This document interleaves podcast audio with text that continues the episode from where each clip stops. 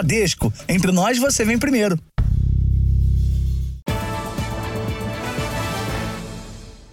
Olá, boa noite. Boa noite.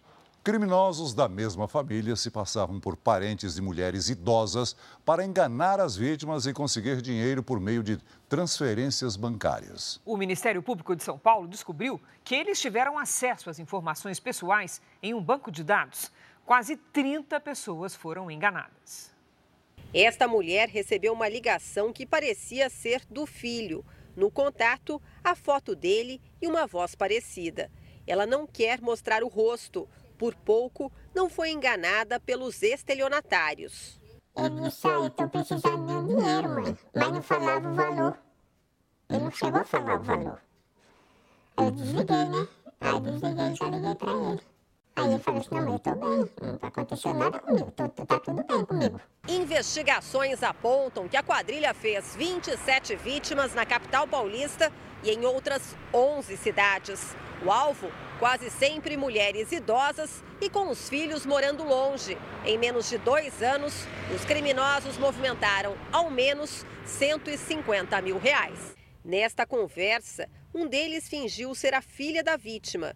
Disse ter trocado de número e que precisava fazer um pagamento. Depois devolveria o valor à mãe. A quantia era de quase R$ 2.400. Segundo a denúncia do Ministério Público, a mulher só descobriu que era enganada depois de fazer quatro transferências. Perdeu mais de 10 mil reais. Eles tinham acesso a banco de dados de de pessoas com nome, CPF, se tem ou não benefício assistencial. Nem a polícia, nem o Ministério Público conseguiu identificar o banco de dados específico que eles tinham acesso. As fotos para fingir ser um familiar eram copiadas de redes sociais. De acordo com a promotoria, a quadrilha era formada por oito pessoas. Seis são da mesma família. Duas pessoas estão presas. Três tiveram a prisão decretada, mas seguem foragidas. As três mulheres estão em liberdade provisória. Todos são moradores de São Vicente, no litoral paulista. Era algo assim bastante é, claro, não era algo feito às escondidas. E, e, também chama a atenção da gente essa naturalidade com que eles passaram a aplicar os golpes. Segundo o advogado da família, apenas Gabriel Félix assumiu os crimes. O restante se declara inocente. O Gabriel ele é réu confesso. Ele tinha um nome sujo. Ele se utilizava das contas da sua mãe. Sua mãe não tinha, é, não tinha consciência que, na realidade, ele utilizava as contas para outras coisas. Né? Nessa confusão, o Ministério Público acaba não se separando o joio do trigo e acaba colocando uma família inteira dentro do mesmo balaio. Os bens dos suspeitos foram bloqueados pela Justiça, numa tentativa de ressarcir as vítimas. O governo federal e o governo do Rio de Janeiro anunciaram que vão realizar ações conjuntas para conter a violência no estado. Esta semana, um ônibus foi atacado com uma granada caseira. Câmeras também flagraram traficantes realizando treinamento de guerrilha para confrontos.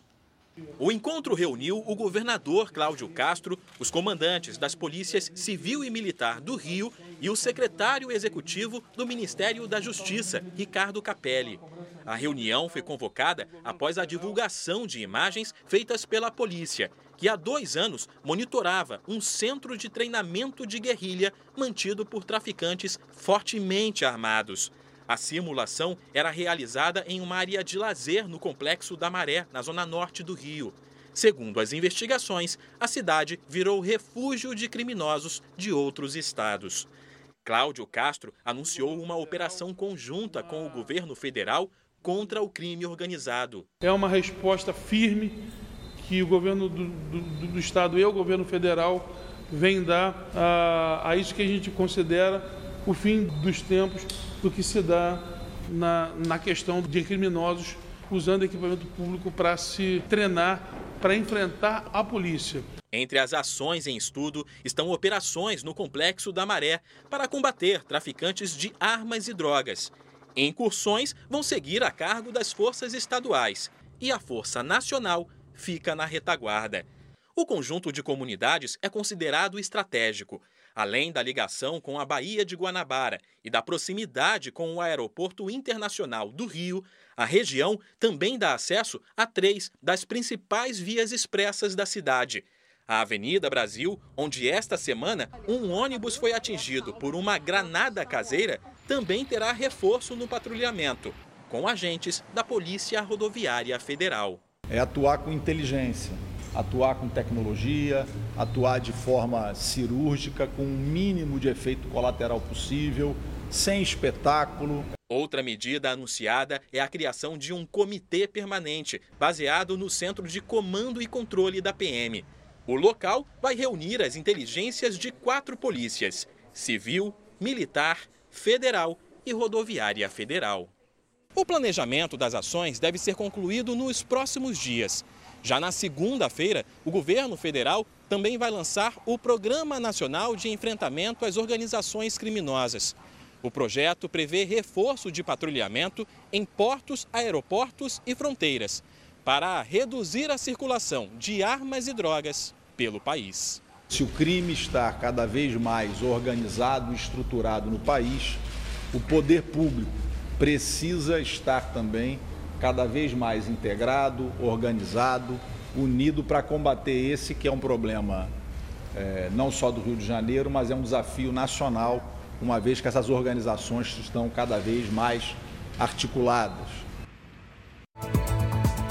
Veja agora outros destaques do dia. Presidente Lula faz cirurgia no quadril e pode ter alta na terça-feira.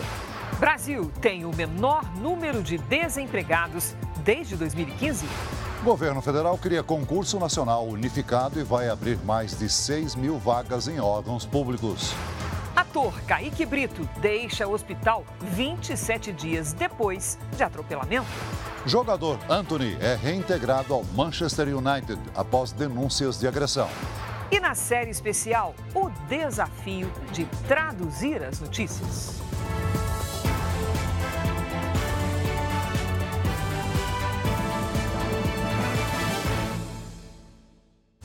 Oferecimento Consórcio Bradesco. Conquiste sua casa nova sem juros e sem entrada.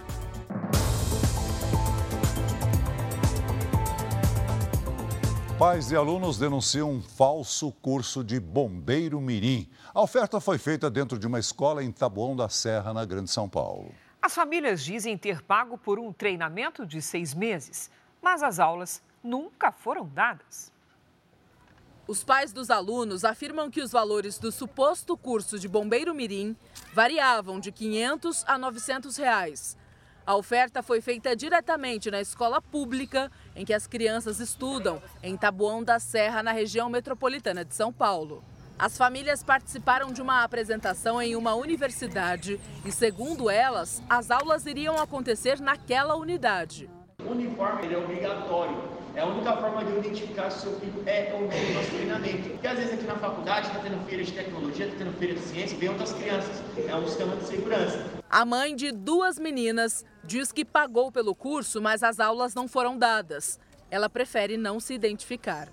Eu fiz o pagamento da entrada, eu fui até a faculdade e chegando lá, a coordenadora me disse que a empresa alocou a sala da faculdade apenas para aquele evento eles sumiram, não deixaram telefone, ninguém conseguia contato e que eu não era a primeira mãe a estar ali. Em nota, a Prefeitura de Taboão da Serra disse que não autorizou a visita nem a divulgação do suposto curso na rede municipal e que não foram assinados contratos ou efetuadas matrículas dentro das escolas.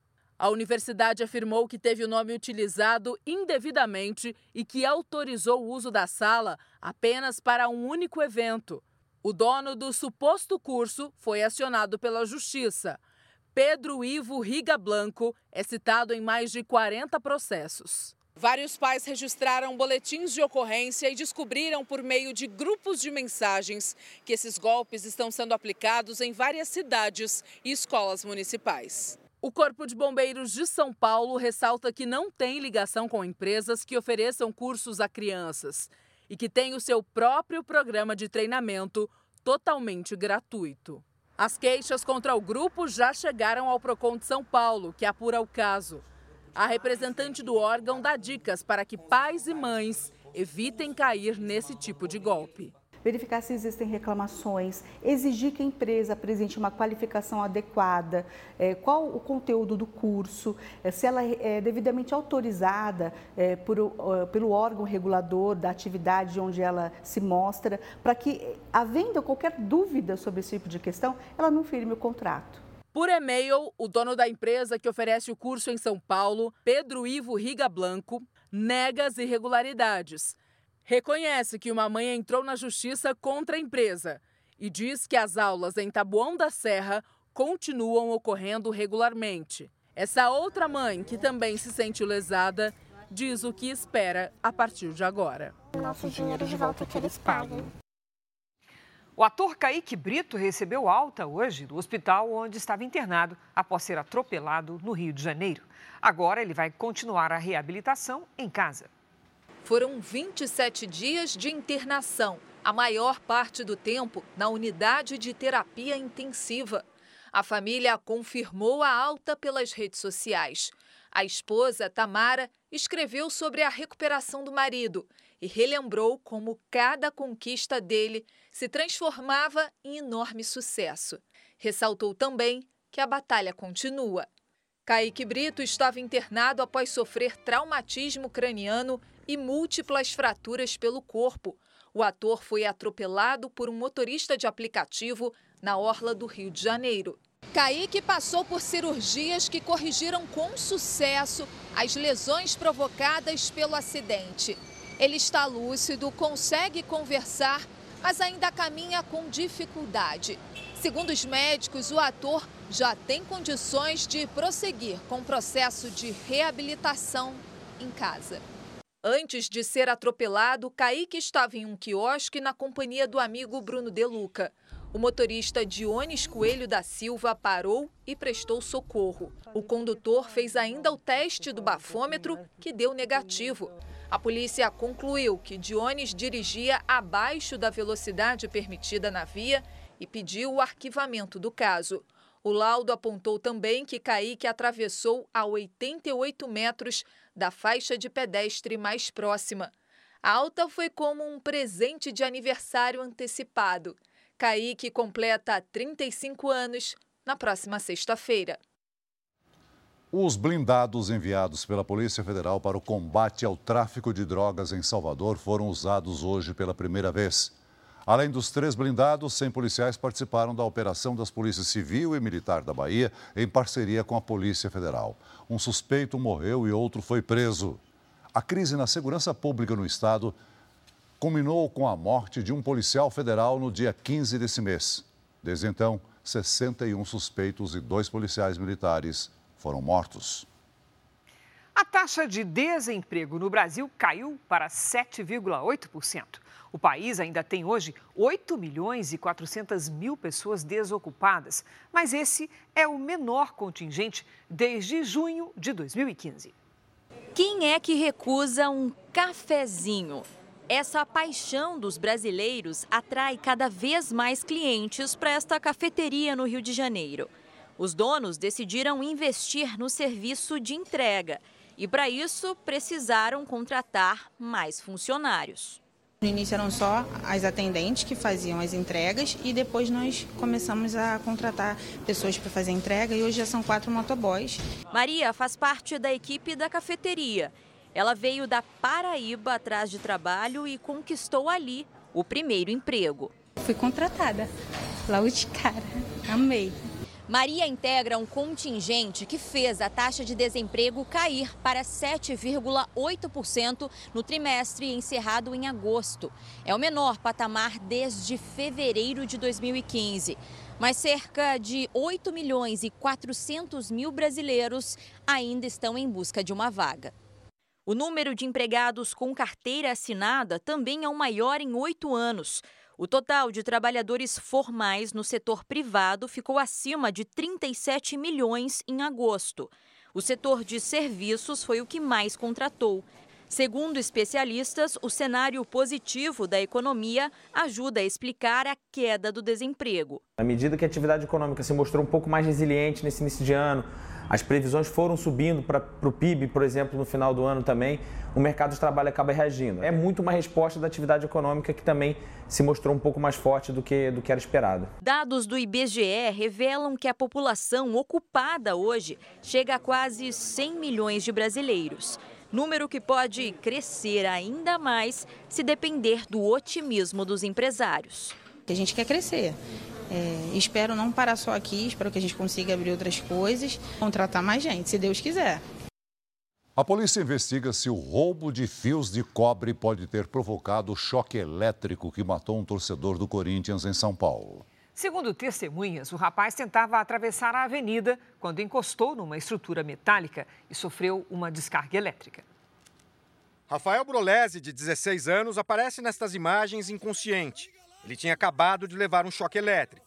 Segundo testemunhas, ele e outros torcedores atravessavam a pista em frente ao estádio do Corinthians e passavam por cima da proteção metálica em direção à estação de trem e metrô. Rafael teria encostado na estrutura metálica energizada perto de um poste de iluminação. É possível ver fios expostos ao lado da grade metálica.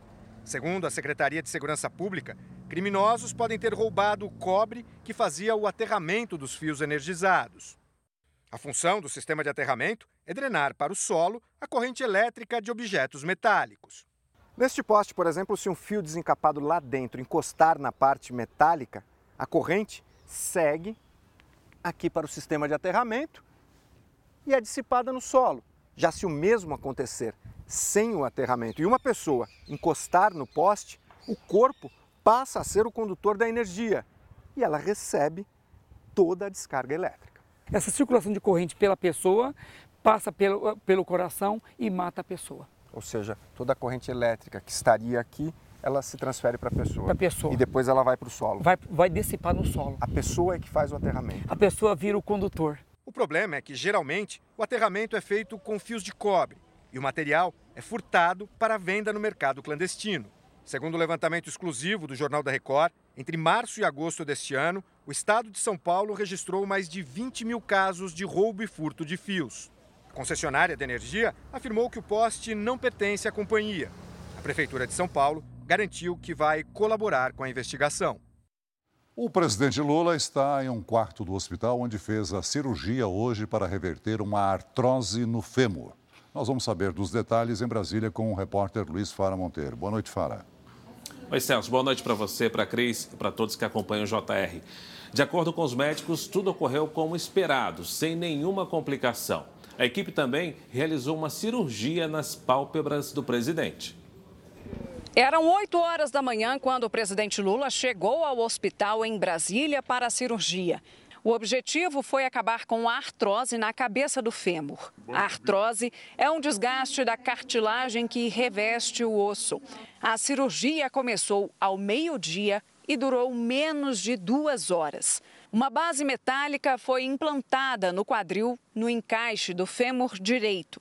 Dentro dessa base foi colocada uma prótese que vai fazer o papel da cartilagem. Na segunda etapa da operação, foi removida a parte danificada da cabeça do fêmur e, no lugar, foi colocada uma esfera metálica. Então, essa esfera metálica foi acoplada ao encaixe no quadril, o que vai permitir que o presidente Lula volte a se movimentar normalmente. A operação em si dói nos primeiros dias.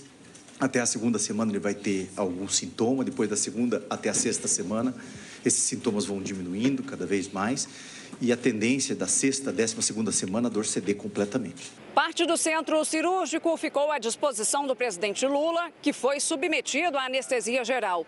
De acordo com a equipe médica, o procedimento foi bem sucedido, sem intercorrências. Lula já estava acordado e conversando pouco tempo depois da cirurgia. Ele não vai precisar ficar em recuperação na UTI e foi levado para um quarto.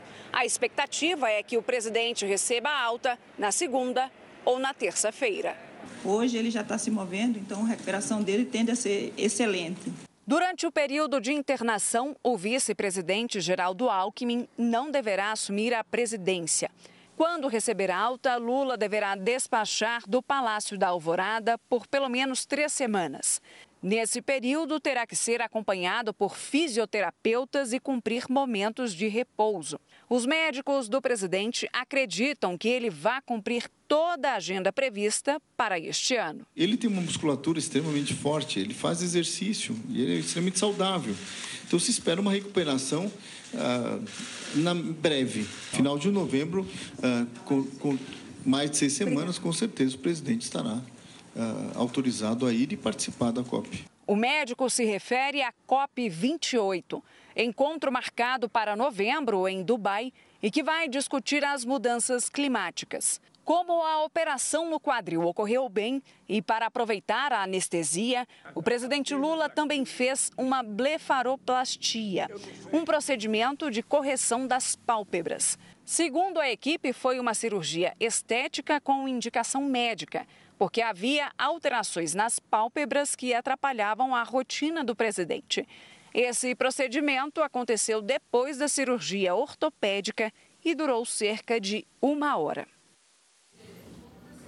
Você continua no JR, eu volto daqui a pouco com outras notícias direto de Brasília. Cris e Celso. Até já, Fará. Setembro está quase terminando e o que todo mundo quer saber é se vamos ter novas ondas de calor em outubro. Então a gente tem que conversar com a Lidiane Sayuri. Oi, Lid, boa noite. Você está preparando o calorão para nós? Como é que é? Olha, não sei se é muito minha culpa só, viu, Cris? Mas teremos novas ondas de calor, sim. Boa noite para você, boa noite, Celso, boa noite a todos que nos acompanham. Outubro normalmente já é um mês mais quente e neste ano as temperaturas vão ficar acima do normal em todas as regiões do país. Este sábado, último dia de setembro, será chuvoso em grande parte do Brasil. No sul, a chuva atinge Santa Catarina e o Paraná. No Rio Grande do Sul, pouca chuva amanhã em áreas bem isoladas. No Sudeste e no Centro-Oeste, as pancadas podem ser fortes, com raios e ventania. Na região Norte, alerta de temporais no Acre, em Rondônia e no sul do Amazonas. No litoral nordestino, chuva fraca e passageira e no interior, calorão e baixa umidade do ar. Palmas pode ser a capital mais quente amanhã com 39 graus. Em Manaus, faz até 38. Em Cuiabá, 36. Em Fortaleza, aquele calor de 34. Em Maceió, 29. Em Belo Horizonte, 30. E aí no sul do país, as temperaturas ficam mais amenas. Em Porto Alegre, apenas 20 graus à tarde. Em Curitiba, máxima de 21. A chuva pode vir forte a qualquer hora. Em São Paulo, 30 graus com tempestade à tarde. No Rio de Janeiro, 31 com chuva fraca e passageira à noite. Em Rio Branco, tempo abafado com pancadas à tarde e até 37 graus. No Tempo Delivery, a Andriele quer saber se vai chover na cidade de Três Lagoas, Mato Grosso do Sul. Vamos lá. Oi, Andriele, boa noite. Olha, tem previsão de chuva por aí sim. Essa chuva pode ser forte e vir acompanhada por raios. A temperatura fica alta, 37 graus para você amanhã. Agora é a Luana, que é de Sobral, no Ceará. Olha que graça, Luana. Luana, boa noite. Tempo firme e muito sol por aí. Não chove, a temperatura pode chegar aos 36 neste sábado à tarde. No domingo e na segunda, até 35. Faça como eles e mande também o seu pedido pelas redes sociais com a hashtag você no JR. Cris Celso, bom fim de semana. Valeu, Lidi. Para você também, Lidi. Daqui a pouco tem um episódio especial na série Reis. O desfecho da oitava temporada será marcado por uma grande despedida e o início de um novo reinado. Senhor Deus está te castigando. Ações e reações. Que você morra, Davi! Deixa ele em paz. Disputas dentro do palácio terminaram em revoltas mortes trágicas na oitava temporada da série Reis. A história de Davi é muito forte, né? Os ensinamentos que ele passa né, para gente, os erros que ele cometeu. Então é, é muito aprendizado. Tanta dor é consequência do grande erro do rei Davi, o envolvimento com Batseba. Eu nunca vou respeitar uma adúltera que fez o nosso rei cair em pecado. Mas a fé resiliente do rei prevaleceu. Ele sofreu muito. Toda a parte do Absalão foi muito forte de, de, de se gravar. Porque a atitude do Davi de não querer lutar com o filho, de não enfrentar o filho e acreditar na recuperação do filho até o último minuto, isso é uma coisa que me toca muito. Perdão, pai. Me perdoa. Em meio a tudo isso, era necessário preparar um sucessor. Salomão está numa construção de confiança, de segurança, porque ele vem de uma, de uma cabeça, de uma construção super inseguro. Mas Davi ficou doente. Nessa cena ele está com uma febre. E o que, que foi mais difícil para interpretar uma pessoa com uma febre que não passa? O que, que foi mais difícil para você? É difícil fazer o tremor. E espero que tenha ficado crível. Nesse momento, uma bela jovem ganhou destaque, Abizag. É verdade que estão procurando uma nova concubina para o rei Davi? Sim, é verdade. E eu posso me voluntariar? Ela tem a grande tarefa, que é um privilégio para ela, de cuidar do Davi na sua velhice. E é quando eles procuram uma jovem por Israel, virgem, para cuidar e aquecê-lo durante as suas noites, para que ele volte a ter noites de sono. Eu vejo como que ela vai resgatar em Davi, ajudá-lo a resgatar a leveza, a alegria, o sorriso. Amigos de novo, então. Sempre. Tudo isso sem tomá-la como mulher. Sem tomá-la, sem tomá-la. Ele tem uma atitude de, de pai com ela. E quando ele já está muito doentinho, ela recebe a notícia. Eu quero que Salomão a tome como esposa depois que eu me for. Os seus olhos brilham como os da esponja. Uma novidade que vai mexer com o romance de Salomão com Naamá. Namá não compreende, Namá se entregou totalmente. Abzag foi uma amiga que que apareceu para ela no momento da vida que ela tinha perdido os pais, né? Então foi uma amiga muito importante. Fazendo aqui. É uma relação de muito amor entre as duas também. A ascensão de um novo líder e a despedida de um rei que deixou tantas lições prometem emocionar o público. Te amo, pai. E agora, nesse momento, eu acho que ele está calmo, de uma forma plena, de uma forma calma e até alegre. Ele teria que, que ir embora leve. Assim se encerra.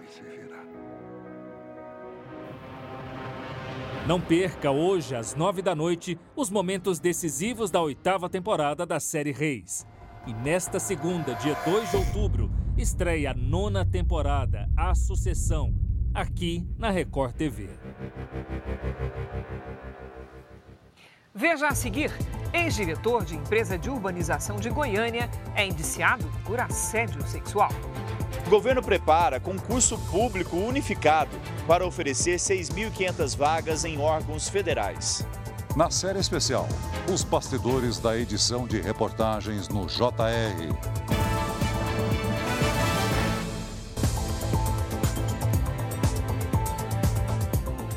Polícia Civil de São Paulo ainda aguarda os laudos da perícia para confirmar se a morte do torcedor São Paulino foi provocada por uma bala de beanbag. Ele estava comemorando a conquista do título da Copa do Brasil em frente ao estádio do Morumbi. O Departamento Estadual de Homicídios e Proteção à Pessoa ainda vai ouvir testemunhas que estavam na frente do estádio do São Paulo. O torcedor Rafael dos Santos Tercílio Garcia, de 32 anos, morreu no último domingo na capital paulista. PMs tentaram conter a confusão em que a vítima estava. Eles disparam tiros de beanbag. O cartucho é composto por bolinhas de chumbo cobertas por um tecido sintético. A diretora do DHPP, Ivalda Aleixo, delegada do caso, diz que ainda não é possível afirmar se uma bala de beanbag foi a causa da morte. Preliminarmente, o que causou a morte foi esse tiro com esse tipo de, de munição, chamado beanbag, é, que atingiu é, e causou um traumatismo é, é, crânioencefálico. Provavelmente, que é o preliminar, a esse tipo de munição, É, é, o que foi encontrado lá e é o que foi encontrado no, no, no, no torcedor, né? Na, na, aqui na área da, da, da, cabeça dele, da nuca, né? Então, é, isso é preliminarmente falando. Esse tipo de munição está sendo usado para substituir as balas de borracha. Para causar menos danos, a distância mínima do alvo para as beanbags é de 6 metros. Em nota, a Polícia Militar diz que as beanbags ajudam a reduzir o risco de ferimentos graves e garantem maior precisão. Além disso, possui mais literatura disponível, uma vez que são utilizadas mundialmente. E afirma ainda que policiais militares que fazem uso da munição são devidamente habilitados e treinados. Imagens de câmera de segurança do entorno do estádio estão ajudando os investigadores do caso para ver se a gente consegue localizar, é, identificar em que momento a vítima chega, quando ela vai para lá, de onde ela sai. Um ex-diretor da Companhia de Urbanização de Goiânia foi indiciado por importunação e assédio sexual. Uma das vítimas contou à polícia que tinha as partes íntimas tocadas pelo chefe. A mulher tem medo e prefere não ser identificada. Ela conta que o assédio começou na entrevista de emprego. Ele falou assim: olha, eu te arrumo a comissão, mas para trabalhar comigo tem que fazer massagem. Precisando trabalhar, ela ignorou o assédio. Foi contratada e trabalhou durante nove meses como advogada na Companhia de Urbanização de Goiânia, a Comurg, empresa estatal mantida pela prefeitura, responsável pela zeladoria da cidade. Ela conta que os abusos foram piorando começou a passar a mão nos, nos meus seios, começou a levantar minha saia. Os abusos teriam sido cometidos pelo homem que, na época, era diretor de compliance da companhia. A função dele era justamente garantir o cumprimento das regras. Depois que o caso veio à tona, ele foi demitido e não foi mais localizado pela polícia. No entanto, isso não impede a Polícia Civil de operar o indiciamento, como foi feito. Então, hoje ele já é indiciado pelo crime de importunação sexual e também de assédio sexual, mesmo sem ter sido ouvido. Ontem, a Justiça decretou a prisão de Werley Fernandes Pereira, que também trabalha na Comurg e ocupava a chefia da seção de limpeza. Ele foi denunciado por três funcionárias por importunação sexual. Se elas não é, cedessem aos caprichos sexuais dele, elas tinham punições assim subhumanas, como retirada do descanso. A companhia disse que o Erley é servidor efetivo e foi retirado do cargo de chefia assim que as denúncias foram feitas. A defesa de Werley diz que ele é inocente e que as denunciantes estão agindo com perseguição e vingança. Ter o corpo tocado sem consentimento é um trauma que esta mulher vai levar pela vida toda. A minha vida. Como mulher me sinto livre. O governo anunciou hoje o Concurso Público Nacional Unificado. Então, vamos retomar o contato com a nossa equipe lá em Brasília, onde está Luiz Fara Monteiro. Fara, a gente pode dizer que é uma espécie de Enem? Olha, Cris, aqui em Brasília estão chamando de Enem dos concursos. Estão previstas mais de 6.500 vagas em 20 órgãos federais. A Ariane estuda para concursos há 10 anos. Há pouco tempo, ela decidiu largar o emprego e se dedicar exclusivamente ao sonho de ser servidora pública. A gestora de RH gostou da ideia do concurso unificado para as pessoas que se dedicam ao concurso público, que querem tomar posse de um cargo público, eu acho que esse concurso específico ele vem só para acrescentar, ele vem só para trazer mais oportunidades para o concurseiro. O Ministério da Gestão e Inovação anunciou que 20 órgãos vão participar da prova unificada para a seleção de novos servidores do governo federal. Até agora estão previstas 6.590 vagas. O edital deve sair em dezembro. Já as provas estão previstas para acontecer entre fevereiro e março do ano que vem. Os primeiros aprovados devem tomar posse até agosto. A grande novidade é a abrangência do concurso unificado. As provas vão ser realizadas de forma simultânea em 180 cidades de todo o país. A ideia é que, com uma única prova, os candidatos possam concorrer a várias vagas em diferentes órgãos federais. No momento da inscrição, os candidatos vão poder indicar a ordem de preferência entre as vagas disponíveis, que serão divididas por blocos temáticos. A banca vai utilizar a nota na prova e a ordem de preferência dos candidatos para preencher as vagas disponíveis. A data de inscrição ainda não foi definida. Um edital previsto para dezembro vai trazer todas as informações para os interessados. Para o governo, esse modelo unificado vai agilizar a contratação de servidores, após a perda de 73 mil funcionários públicos nos últimos seis anos. A gente autorizou uma quantidade enorme de vagas de vários órgãos porque todos estavam com muita carência de pessoal. Não, em alguns casos vai ser, vai basicamente resolver, mas a maior parte das, dos casos é uma ajuda, mas ainda não é o suficiente para resolver toda a carência de pessoal. O novo presidente do Supremo Tribunal Federal, Luiz Roberto Barroso, disse que não vê crise entre a Corte e o Congresso e que pretende dialogar com as instituições. Em entrevista no primeiro dia de gestão, o novo presidente do Supremo, ministro Luiz Roberto Barroso, apresentou a equipe com quem vai trabalhar nos próximos dois anos. Depois da posse de ontem, uma festa reuniu 1.200 convidados. Barroso até cantou ao lado do músico Diogo Nogueira.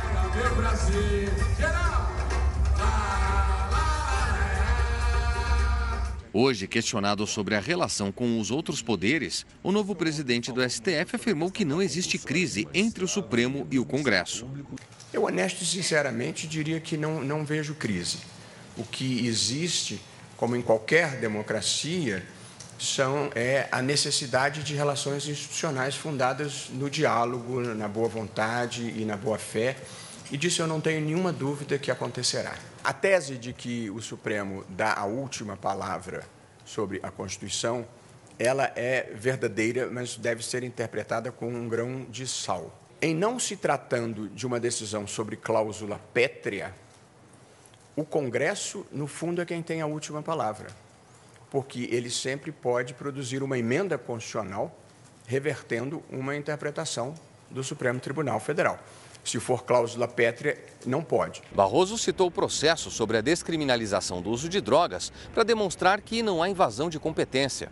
Ele lembrou que o próprio Congresso deixou de prever prisão para usuários e que o Supremo, ao ser provocado, passou a debater a quantidade para definir se alguém é usuário ou traficante.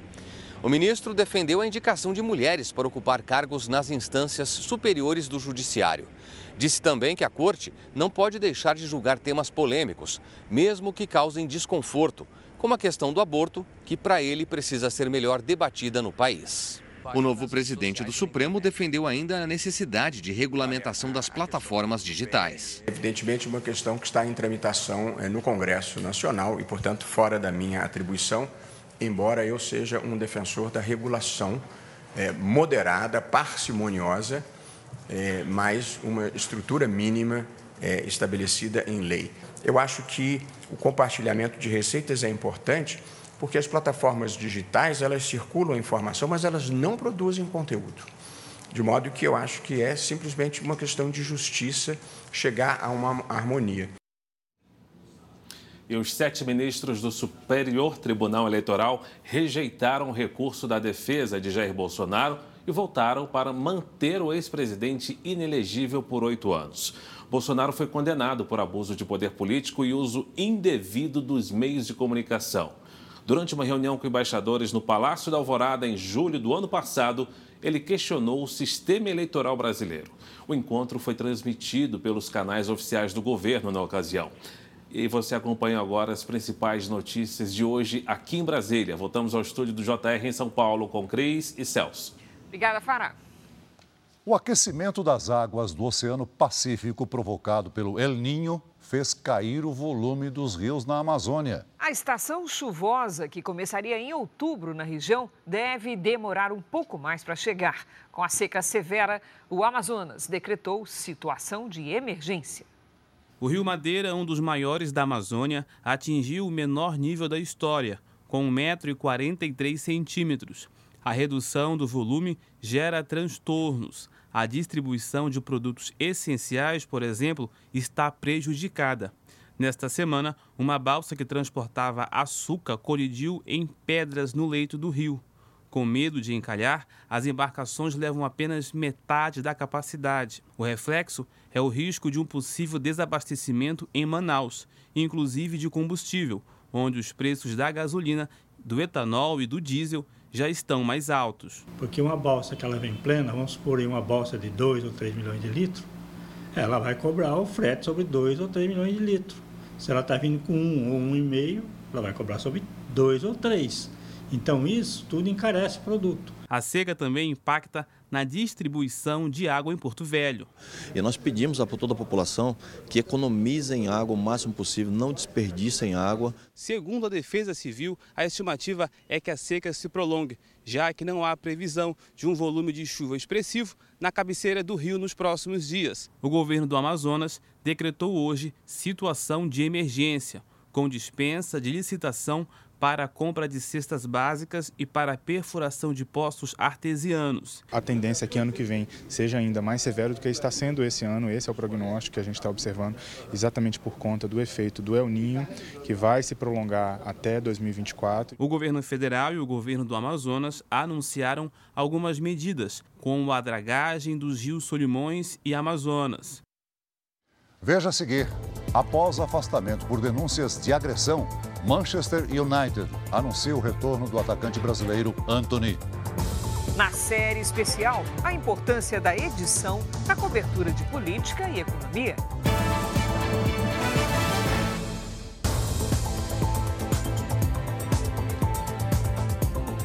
O Corinthians apresentou hoje o técnico Mano Menezes. Na primeira entrevista coletiva, o treinador negou que vá mandar jogadores mais velhos embora.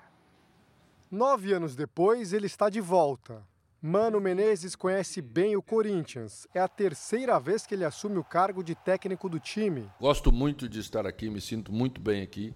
Quem é, não conhece o Corinthians no dia a dia, é, fica imaginando que o Corinthians internamente é aquele turbilhão que se enxerga lá fora. E não é. Corinthians é um dos clubes que mais dá tranquilidade para os profissionais fazerem o seu trabalho. Ele é o quarto técnico do Corinthians na temporada. O time começou o ano com Fernando Lázaro, depois teve Cuca por apenas dois jogos e Vanderlei Luxemburgo, demitido esta semana.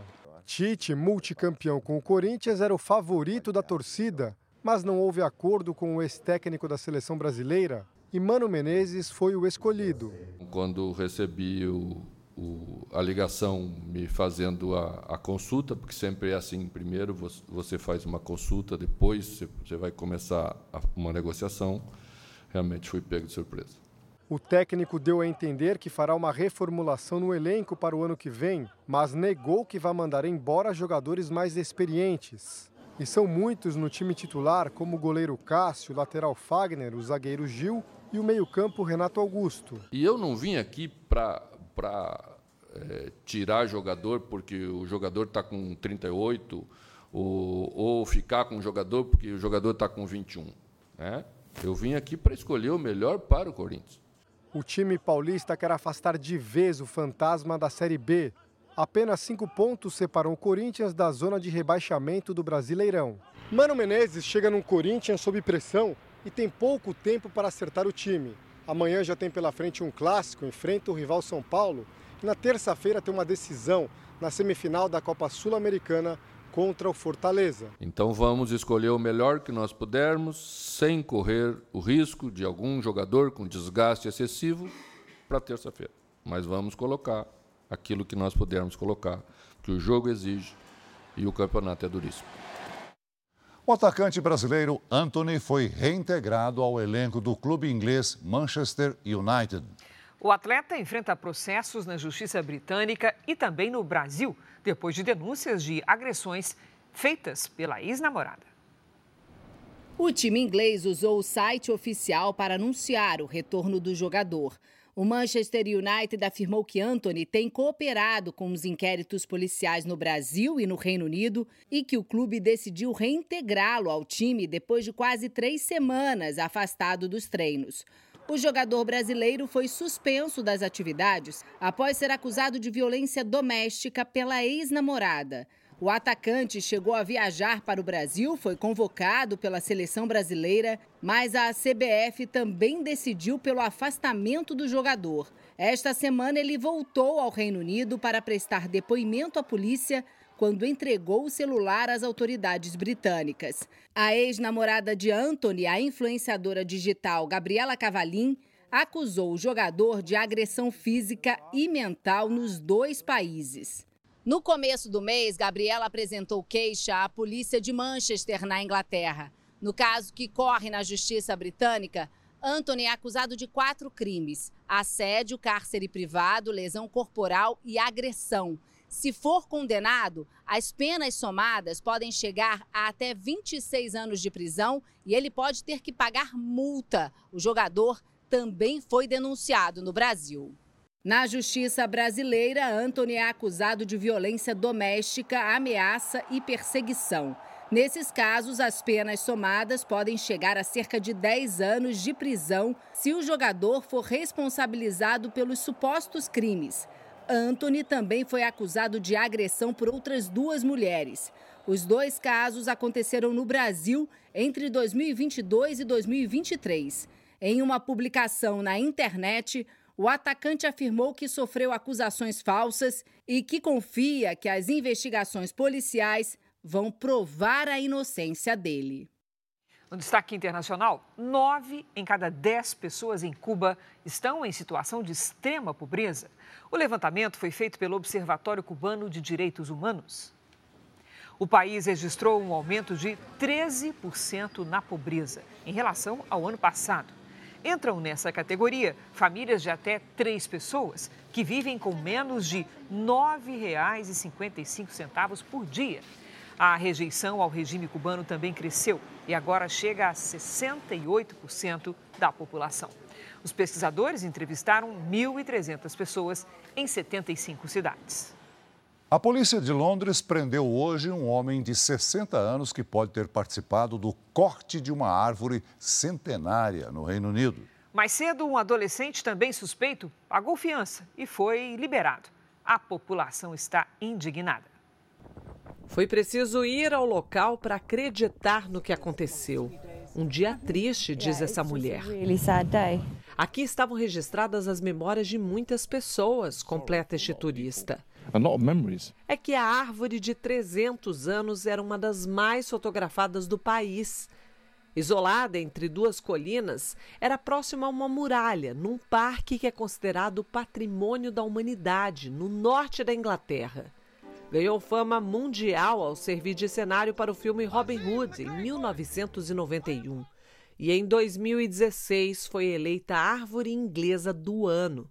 Frequentadores do parque encontraram a árvore caída, cortada no tronco. Horas depois, um jovem foi apreendido.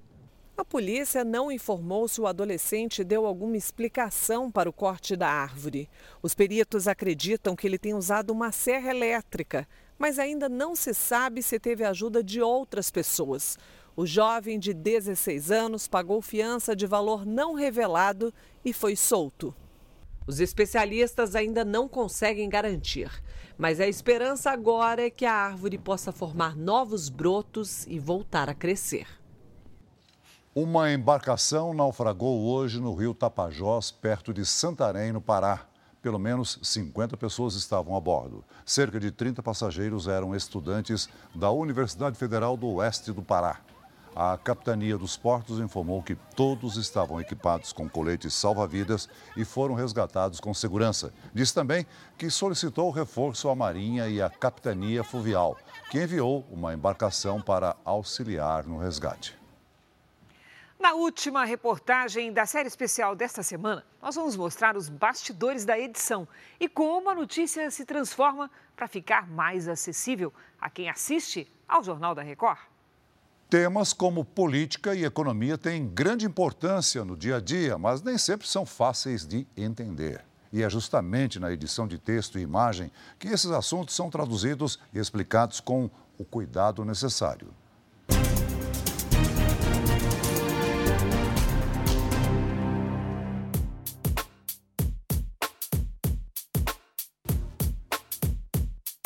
Uma cirurgia arriscada.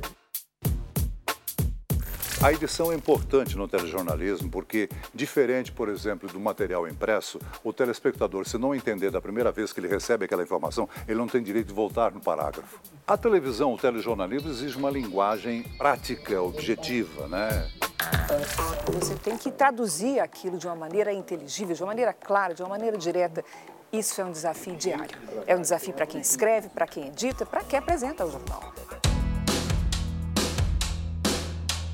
Em Brasília, você trata dos assuntos que mudam a vida das pessoas diariamente. São decisões de extrema importância e muitas vezes muito complexas que precisam ser esclarecidas de uma forma didática. O orçamento é um planejamento de todas as despesas e as arrecadações que o governo espera ter ano que vem. Arcabouço fiscal o conjunto de regras para os gastos do governo. Traduzir o que significa arcabouço fiscal. A gente tenta traduzir e trazer para, digamos assim, uma linguagem mais popular o que significa isso. Né? Porque, sem dúvida alguma, tudo isso que a gente está exibindo mexe com a vida e com o dia a dia das pessoas.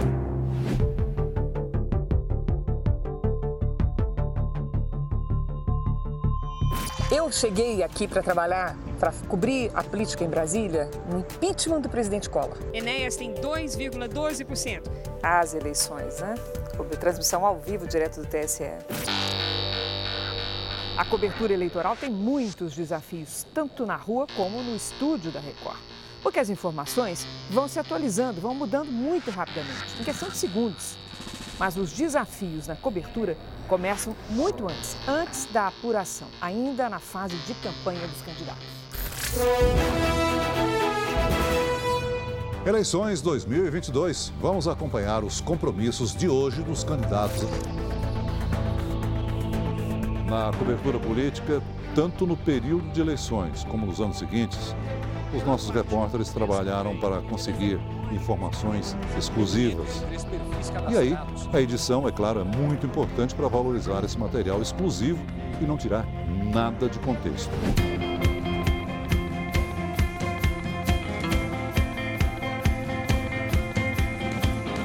Sempre tive muito prazer de tentar explicar para as pessoas tanto os fatos da política quanto os fatos da economia. A virada da moeda foi também uma virada histórica para o Brasil e eu tive o privilégio de acompanhar isso de perto.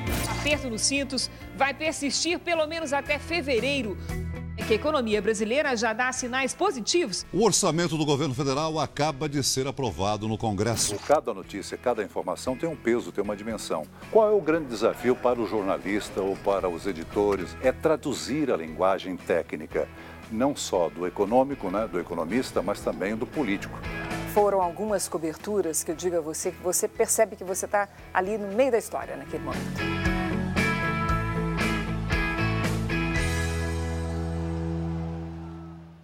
Essa edição termina aqui e à meia-noite e meia tem mais Jornal da Record. Fique agora com o último episódio da oitava temporada de Reis, o Adeus a Davi. E logo após, quando chama o coração, tem A Fazenda. Não perca! Record 70 anos. Tem a sua cara. Boa noite. Boa noite. Bom fim de semana para você.